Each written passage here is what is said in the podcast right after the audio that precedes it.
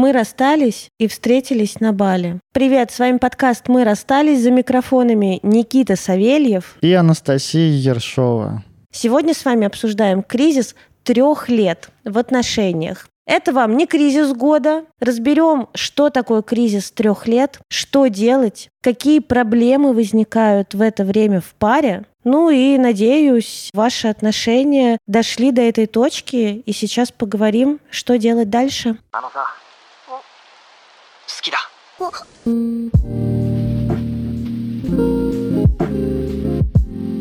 Начнем с того, что кризисы в отношениях — это что-то очень нормальное и естественное. Я бы даже сказала, кризисы в отношениях — это заебись. Потому что кризисы — это всегда точка роста. Ну а чего ты смеешься, правда же? Ну потому что, нет, мне кажется, что такое определение кризисом не очень подходит. Потому что кризис, с одной стороны, это правда место, где привычная жизнь перестает подходить и выстраивается какая-то новая жизнь. То есть кризис — это такой предвестник изменений. Угу. Но вообще-то сам по себе кризис это очень тяжелый, сложный и болезненный и болезненный процесс. Да, кризис это тяжелый, сложный болезненный процесс для человека, а для отношений кризис это заебись, потому что это всегда. Но мы же гуманистически настроенные люди, поэтому мы думаем о человеке в первую очередь. При прохождении зато кризисов появляется гораздо больше близости, истинной близости, такой истинной любви, чувства углубляются. Еще при прохождении кризисов появляется много раздражительности злости, Нет, злости. это, во вре- это перед кризисом. Во время кризиса Ну и во время бывает. кризиса, да. Ну да. то есть как бы перед кризисом,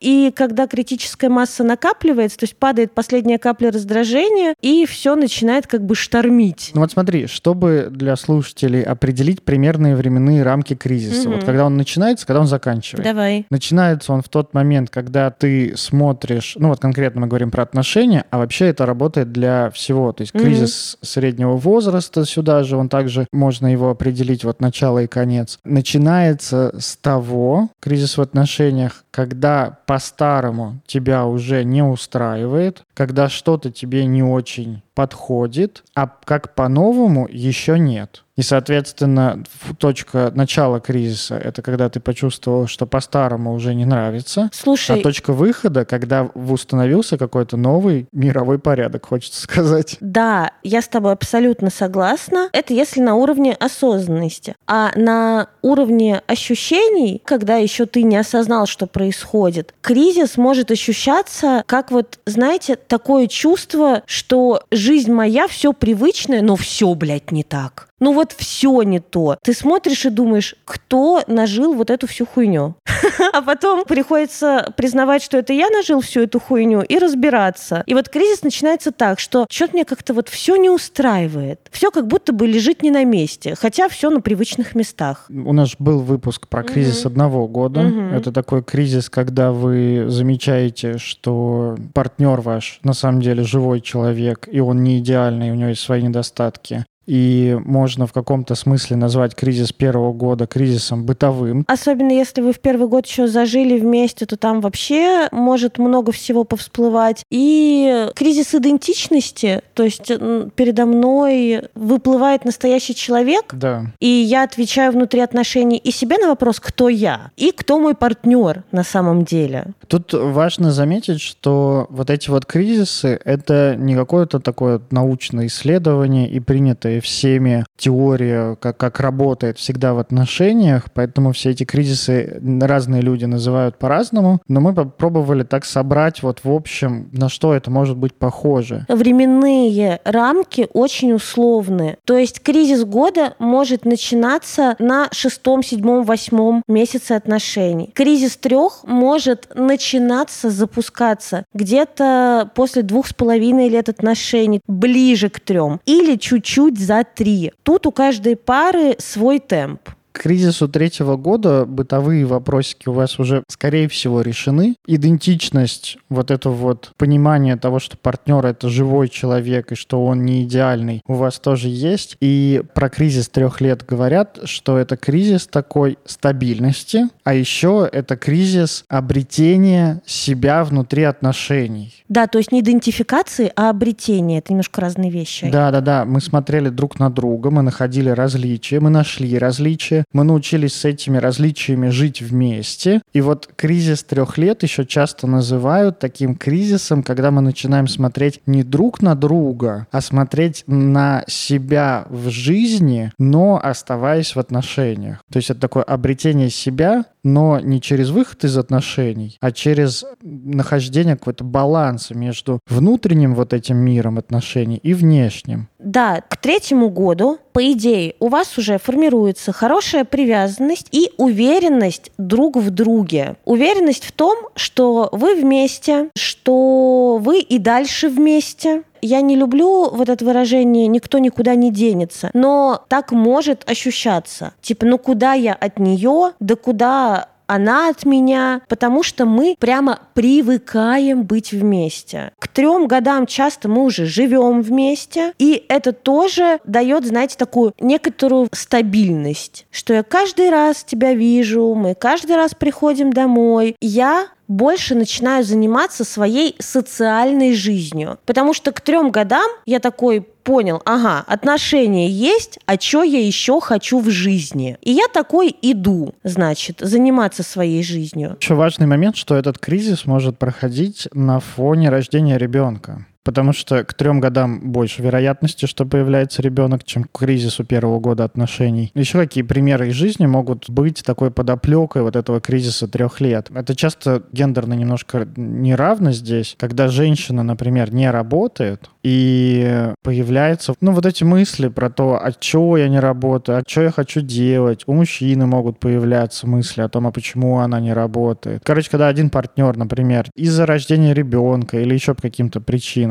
не занимается, так сказать, вот этой своей внешней жизнью, это тоже является часто фоном для кризиса трех лет. А еще сближение и ороднение, назову это так, ороднение. Когда мы можем э, ходить в туалет и не закрывать дверь, потому что уже совсем расслабились, ну, в смысле, расслабились в отношениях, уже нет какого-то стеснения, стыда, мы можем э, дома выглядеть совсем разбитыми, ну, потому что мы уже поболели миллион раз друг при друге, поблевали, подержали друг другу волосы, не знаю, пережили всякие э, отравления. Ну, в общем, правда, было уже все, посмотрим, посмотрено. Бывает, правда, часто, что мы перестаем играть, соблазнять партнера, красиво одеваться дома, как-то за собой ухаживать. И знаете, это тоже такой частый упрек, что собираясь куда-то, я там наряжаюсь, крашусь, например. Во внешнюю жизнь. Да, и ухожу во внешнюю жизнь красивая. А внутри отношений остаюсь. Да, какой-то и даже такой если... привычный, типа и так схавают. Просто дома я домашняя. Прям вот типа максимально домашняя и на расслабоне. Да. И с партнером у нас уже нет каких-то вот там свиданий, привычного накала страстей, поэтому на кризисе трех лет может либо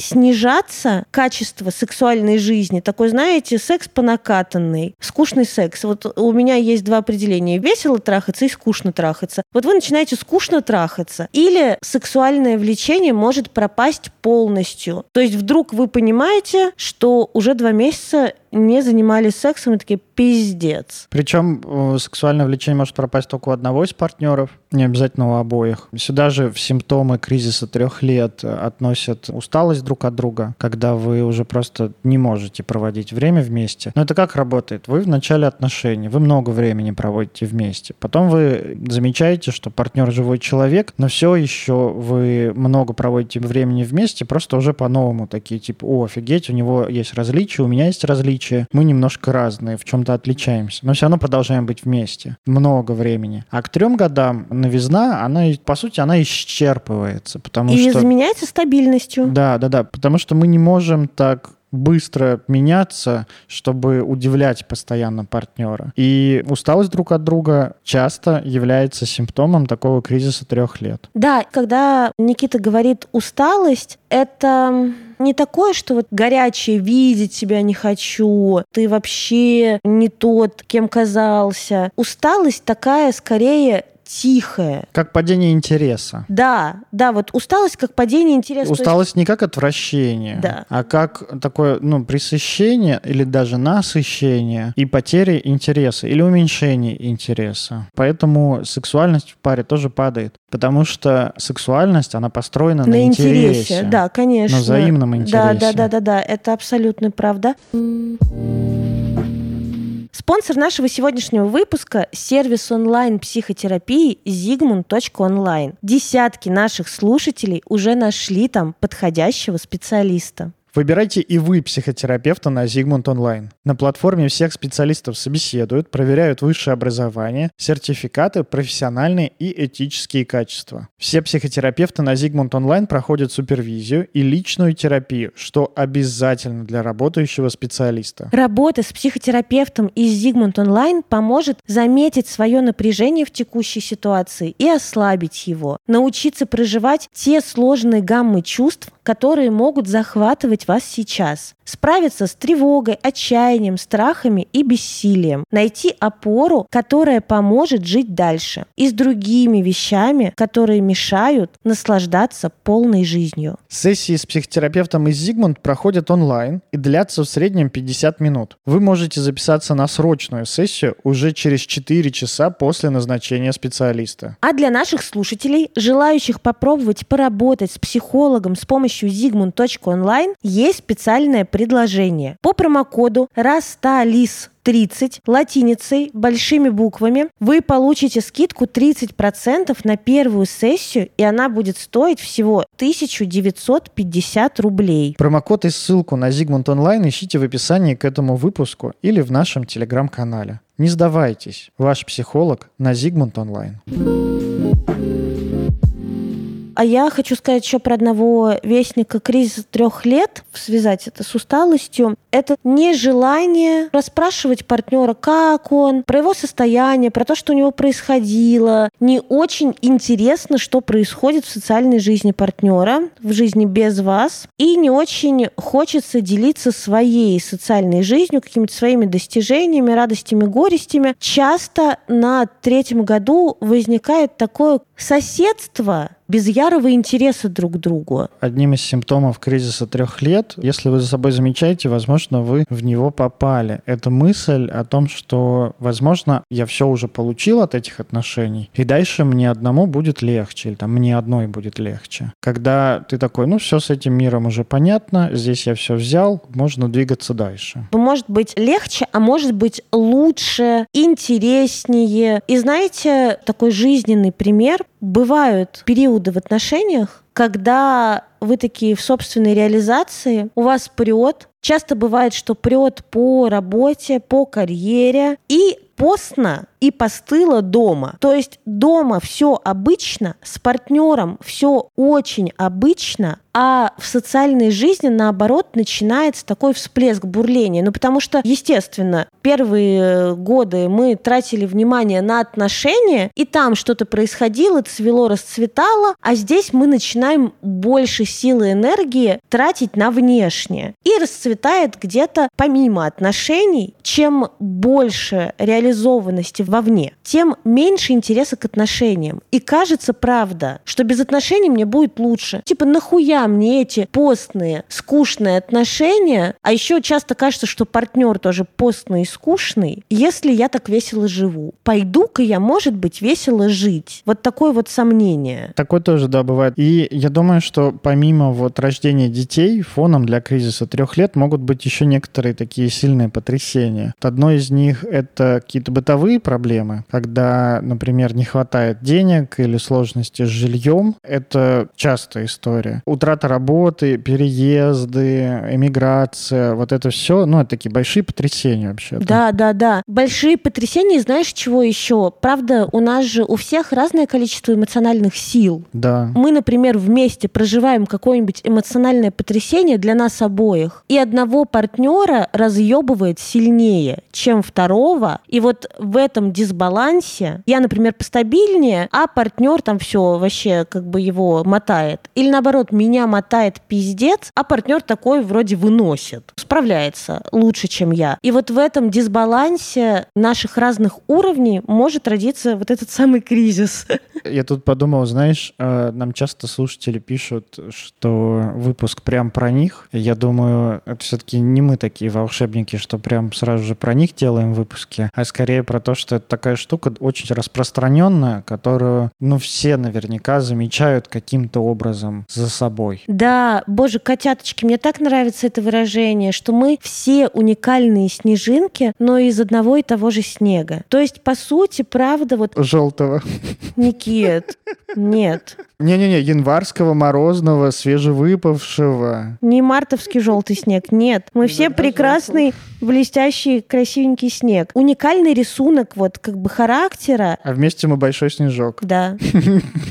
Э, покрывающий землю. Понимаете, у нас у каждого свой уникальный рисунок личности, потому что, естественно, мы там росли в разных семьях, в разных обстоятельствах, в разных местах на планете, но психические процессы у всех одинаковые. Просто вот как звук настраивают, как эти называются бегуночки, когда бегуночками вот все настраивают, там типа это повыше, это пониже, басов побольше, басов поменьше. Как раз у нас просто у всех по-разному настроены эти бегуночки. Я бы сказал, сказал, что просто очень много случайных перемен. А бегуночки одинаковые. Психические процессы одинаковые. Психика, да. она вот по одним сценариям работает. И еще одно важное потрясение, которое может происходить э, на фоне кризиса трех лет, это измена. Либо вероятность измены, либо просто очень сильная ревность. Вот это может происходить. Мы же говорим, что жизнь в паре может приедаться. И вот ты говоришь о том, что партнеры могут иметь более насыщенную жизнь вне отношений, чем внутри отношений, и тогда при тревожной привязанности или при отсутствии каких-то опор и безопасности у одного партнера может быть ревность и чувство, что будет плохо ему со мной, и уйдет куда-то. Видишь, ты говоришь со стороны партнера, который ревнует, а можно еще говорить со стороны другого партнера. Это влечение к кому-то другому. Влечение к коллеге, к начальнику, к учителю, к какому-то интересному человеку. Опять еще раз возвращаемся к тому, что сексуальное возбуждение, правда, по последним исследованиям сексологическим, сексуальное возбуждение по тому, что происходит в теле, приравнивают к очень большому интересу. Ну, то есть процессы запускаются те же, когда нам что-то очень интересно. Соответственно, влечение к кому-то другому, естественно, сопровождается восхищением, интересом к какому-то другому человеку. И это же тоже может быть проблемой и для того, кого влечет. Да-да-да, я и говорю, что это может быть проблемой для того, кто кого влечет, особенно если этот человек вот это свой сексуальный интерес или просто интерес может воспринимать и трактовать как какую-то такую новую влюбленность, как то, что, о, эти отношения мне нужны больше, я хочу теперь в новые вступить, который не готов к этому, ну, то есть не знает, что это может произойти, и это нормально,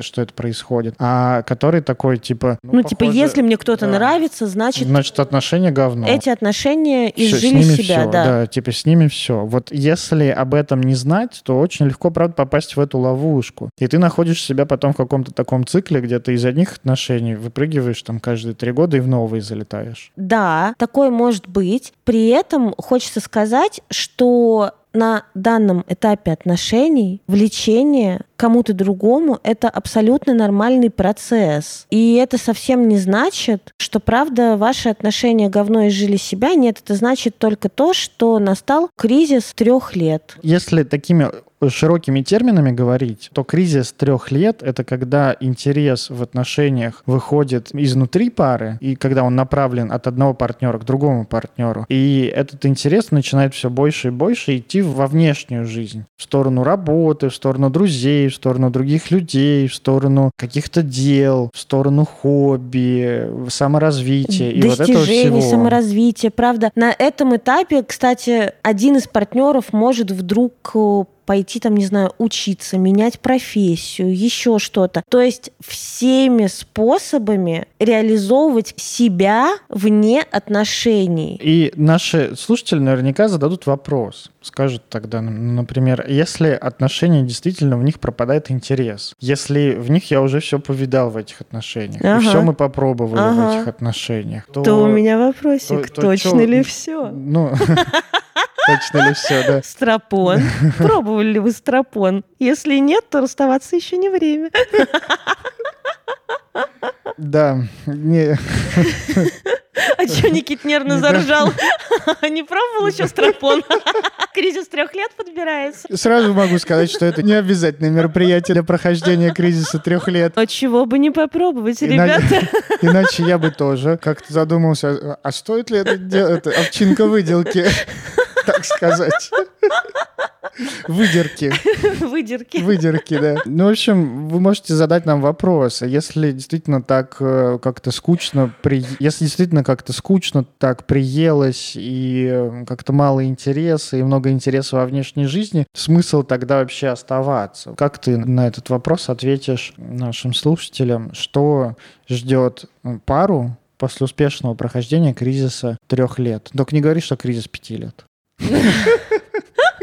Я не планировала, нахуй ты это сказал. Зачем их напугал, блядь, они сейчас простаются все. Ребят, ну знаете, это вот как два стула на одном пике точеный, на другом хуи дроченый. Ну то есть как бы либо кризис пяти лет, либо новые отношения, вот эта вот вся хуйня, вся притирка, кризис одного года, выбирайте. Ну это, ну это ты, короче... Нет, ну подожди. Я же говорила, что после каждого кризиса наступает супер рассвет в отношениях, очень красивый рассвет. Вы понимаете, что если вы пройдете кризис трех лет, то вы останетесь классными, реализованными, интересными чуваками со своим большим социальным вот как бы миром, своей большой социальной жизнью. С огромной безопасностью в отношениях. Да, и при этом с огромной безопасностью, с большой любовью, с интересом и замечанием того, что ваш партнер тоже классный, интересный, реализованный, социально успешный человек, и вы два таких классных партнера, сильных, сильная пара, сильные отношения, стабильные. Я отвечу метафорой из «Властелина колец». Давай. Вспомните «Братство кольца» в первом фильме, когда они ток-ток собирались идти в Мордор, бросать кольцо. Так это же только хоббиты. Там не только хоббиты, там были а еще, там Арагорн, Леголас, Гимли. Они прям уже в первом собрались? Ну да, да, Леголас, по-моему, да. Блять, Лего... я думала, что они позже собрались. Я думала, ну, что в первом только эти два хоббита странных. Это фильм «Хоббит», он после а. вышел. Это когда они только кольцо нашли. А, да. А вот «Властелин колец», а, когда уже ты. Бильбо передал Фродо кольцо, сказал, парень, тебя ждет невероятное приключение и вообще очень сложная миссия. И вот они собрались, по-моему, где вот этот вот мем, где нельзя просто так взять и дойти до Мордора, где Барамир такой говорит. Барамир или Арагорн, я не помню, кто на меме там изображен. Вспомните отношения Леголаса и Гимли, например, или просто вот отношения вот в этом коллективе в первом фильме, когда они такие не очень доверяют друг другу, так я с этим в битву не пойду, вот это все. Я и... вообще тут самый умный, а да. я самый красивый. Да-да. И последний фильм, где они такие, мой меч с тобой, и мой лук тоже, и мой топор, прохождение кризисов, оно обычно как вот этот вот эпический момент из третьего фильма, когда прибывает подкрепление, когда король Арагорн поднимает свой меч, ведет мертвых за собой, и вы такие а, просто в экстатическом переживании от того, что вы вообще-то вместе гораздо больше, чем вы по отдельности. Ты вот сейчас говорил, у меня, честно, я прям мурашками покрылась с головы до ног, у меня даже по щекам пробежали мурашки, потому что это чистая правда. После кризиса трех лет мы выходим очень сильной, классной парой, Командой. командой. У нас было три команды. После каждого кризиса наша команда укрепляется. После кризиса трех лет наша команда становится не просто крепкой, но очень богатой. Потому что у нас есть и внутренняя жизнь, и внешняя Да-да-да, жизнь. вы смогли наладить мост между вашими отношениями и внешней жизнью. Мгм, Мост мгм. такой, в хорошем случае, вы наладили мост Асгардовский, который такой радужный, не пропаганда, ну, который просто вот такой красивый из...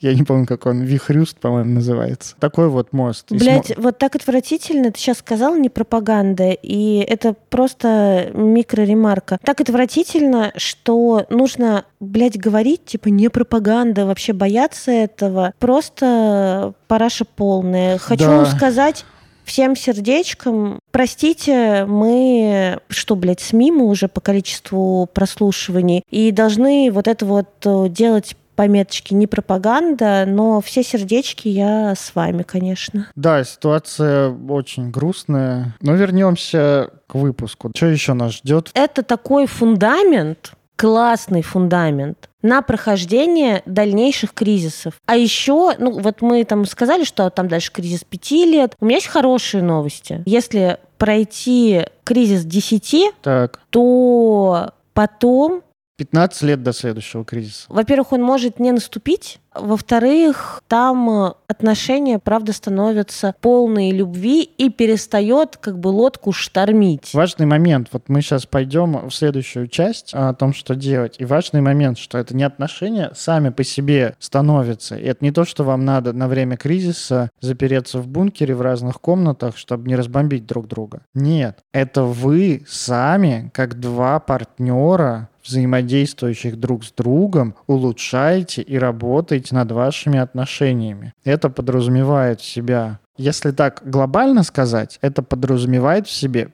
переоткрытие интереса друг к другу. Да-да, и знаете, на кризисе одного года мы болезненно отдираем себя от партнера, замечаем, что мы разные люди, два отдельных человека, и учимся понемножечку переводить внимание с партнера на мир вокруг. Отдираем от партнера и немножечко идем сами побыть, немножечко дистанцию увеличиваем и разглядываем себя с этой дистанции. А на кризисе трех лет мы, наоборот, интерес наш большой извне берем и обращаем в отношения, и обращаем на партнера. И мне безумно понравилась тоже мысль, что в кризис трех лет нужно задавать себе вопрос, что я делаю для отношений, чтобы моему партнеру было хорошо. И это не про слияние, Не про созависимость. да, не про созависимость, что мне надо как-то так, блядь, волшебно нахуй жить, чтобы второй чувствовал себя хорошо, а про то, что я привношу в отношения,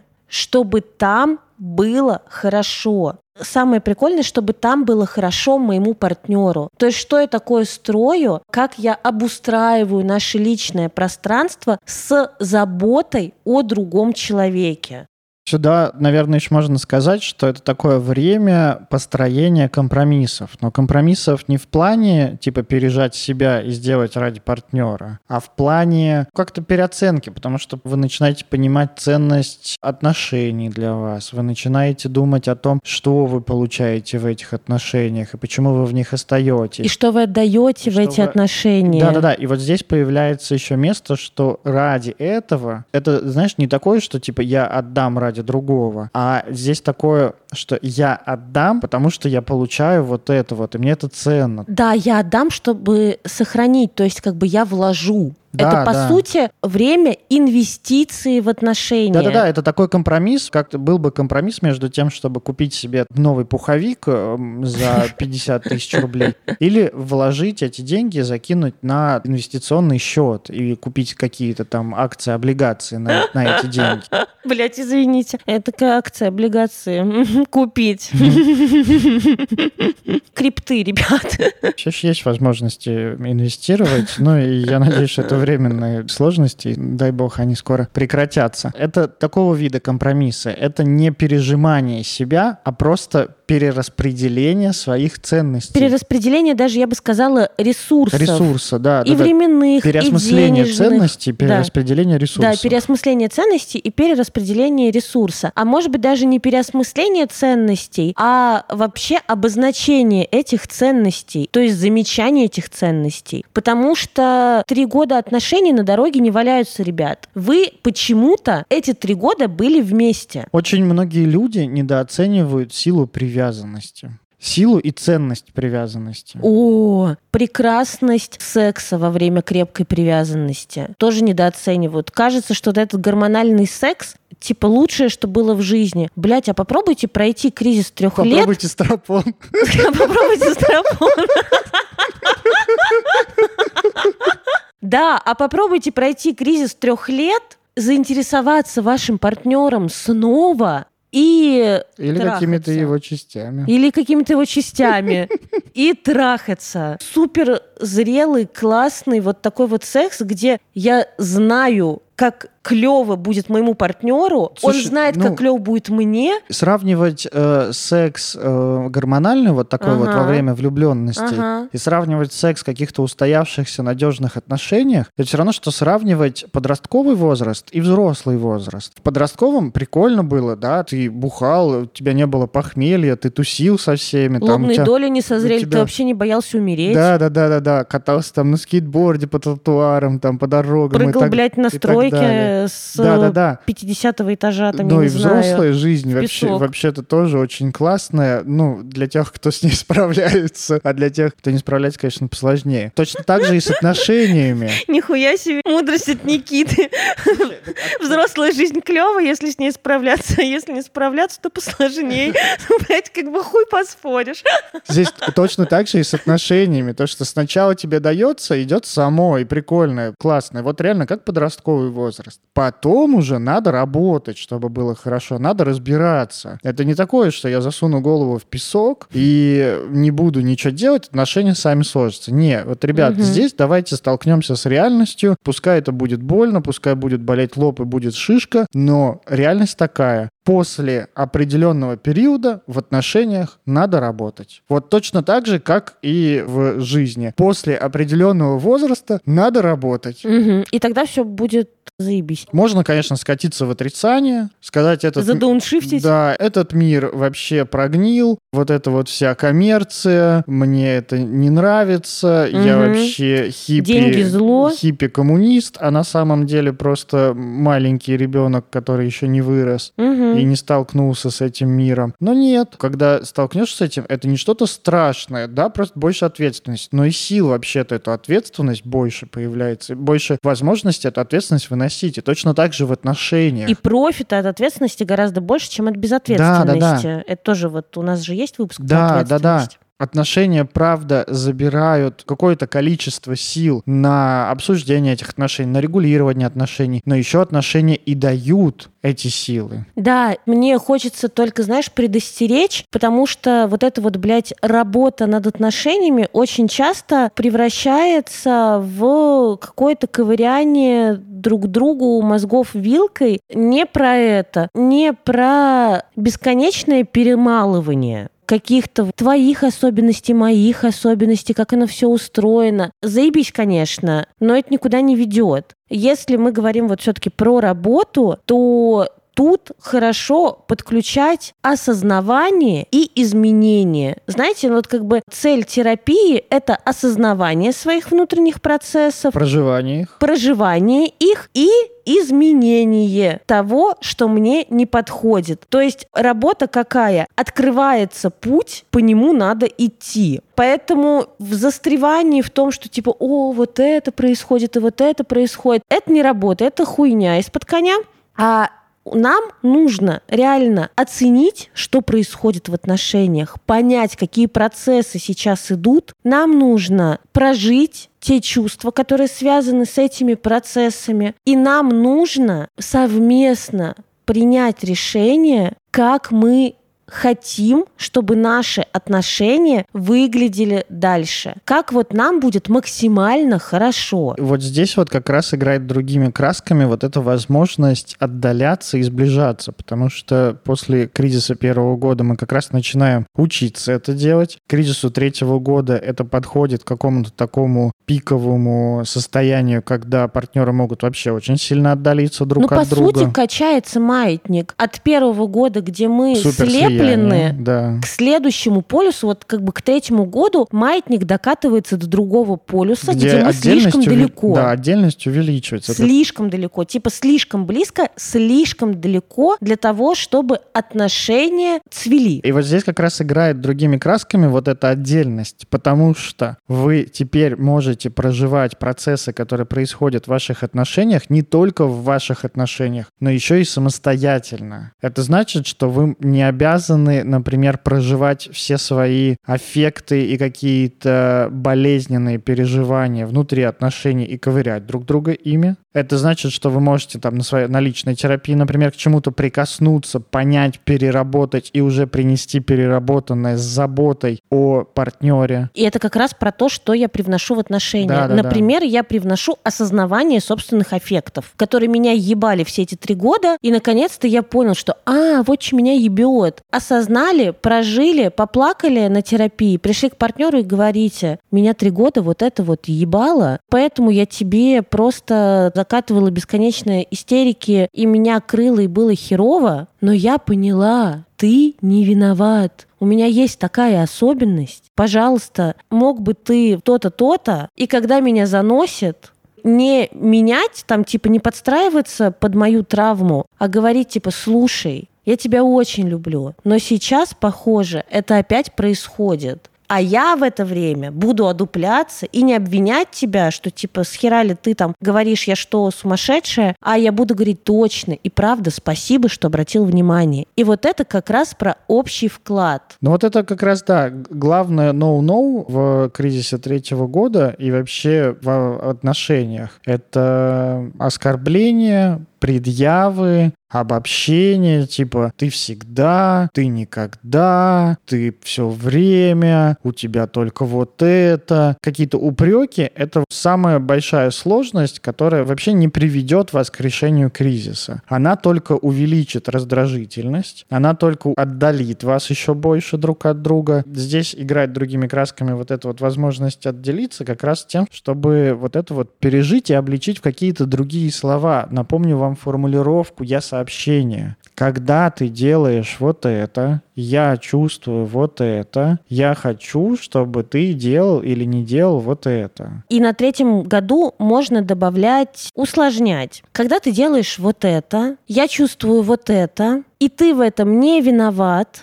это связано вот с таким вот моим бэкграундом, вот с таким вот моим травматическим опытом. Пожалуйста, мог бы ты обходиться с этим вот так тогда мне будет максимально безопасно, или тогда мне будет спокойно, или тогда я буду чувствовать, что ты меня любишь, или тогда я буду чувствовать себя ну, безопасно в наших отношениях. Угу любимой, замеченной, я буду чувствовать твою заботу. Подставьте свое. То есть тут хорошо бы прямо усложнять. То есть хорошо бы уже понимать, что меня триггерит в отношениях. То есть когда ты делаешь вот это, я чувствую вот это, ты в этом виноват, уже не работает. Я чувствую вот это, потому что я знаю, почему я так чувствую. Потому что я достаточно хорошо уже знакома с собой. Потому что со мной это происходило все три года. И я наконец-то нашла причину. Вот это важно, понимаете? Искать причину. Если уж мы много интереса размещаем вовне пары, то хорошо бы этот интерес еще разместить и, ну, как бы про себя вовне и прийти с рассказом о себе партнеру. Вот как раз для возврата интереса, понимаете? Чтобы это может быть довольно наивно прозвучит, чтобы партнер удивился, чтобы партнер посмотрел э, на вас и сказал «Ого!». Это не только чтобы партнер удивился и такой типа «Ого!», это даже вот я думаю, что если ты думаешь э, формулировками, что мой партнер всегда делает вот так, мой партнер вот такой вот плохой, мой партнер вот так вот не прав,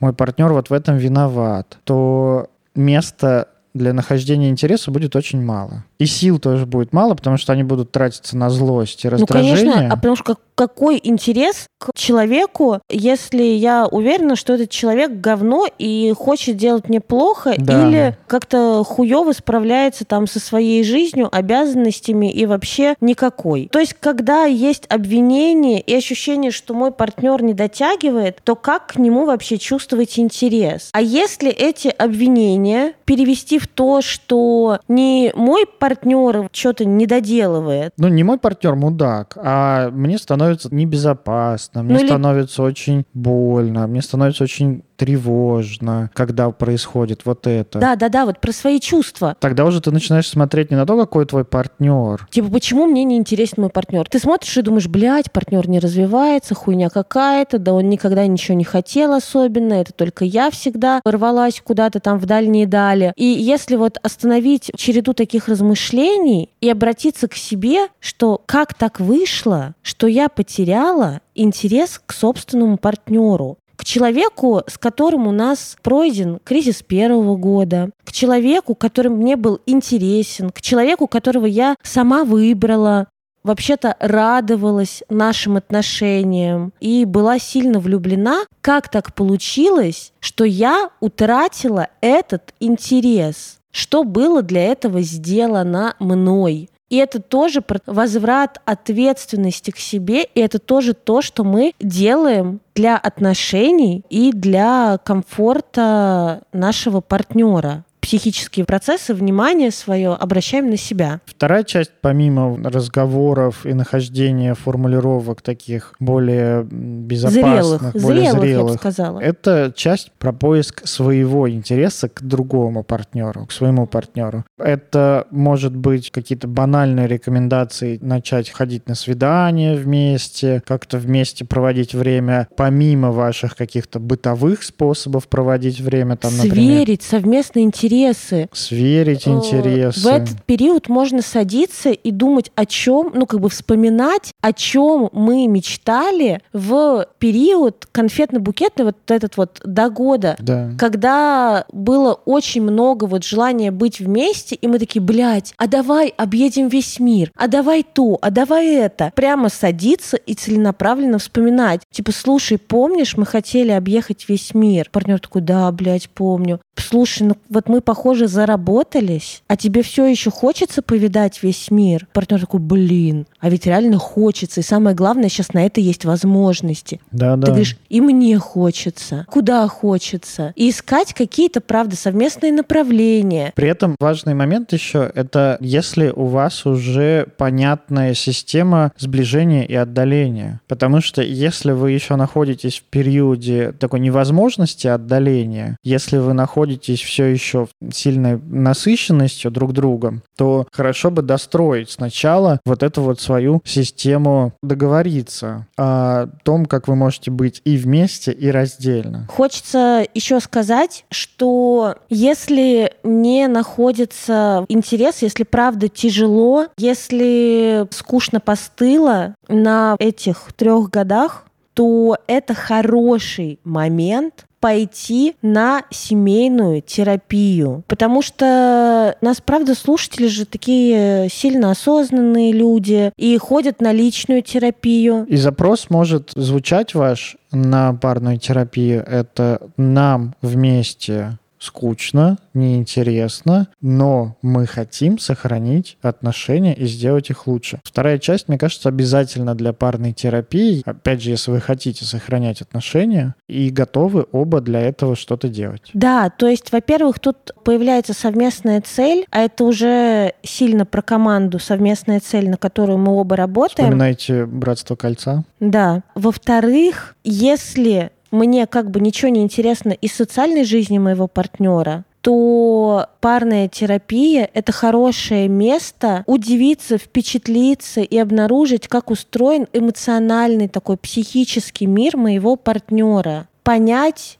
и прочувствовать, присоединиться в сочувствии, в сопроживании каких-то процессов, посмотреть, как по-разному вы проживаете один и тот же этап в ваших отношениях. Да, дорогие мои Фродо и Сэмы, Арагорны и Барамиры, Леголасы и Гимли, Галадриэли и Элронды, Сохраняйте ваши отношения, ну, если хотите, и если они достаточно хорошие. Если они стоят того. Да, сохраняйте их, потому что отношения это классно, а длительные и зрелые, зрелые отношения это классно вдвойне. Все-таки мы люди такие социальные, мы не можем друг без друга. И то, что вы нас слушаете, это тоже один из показателей того, что вы не можете без других людей. И то, что вы вообще интересуетесь этим. Да, укрепляйте вашу команду, вспоминайте тот путь, который был пройден вместе. Вспоминайте, что когда-то этот человек был самым интересным человеком в вашем окружении. И именно поэтому вы выбрали отношения с вашим партнером. Ищите ваш интерес, вдыхайте, значит, интерес в сексуальную жизнь. Попробуйте стропон.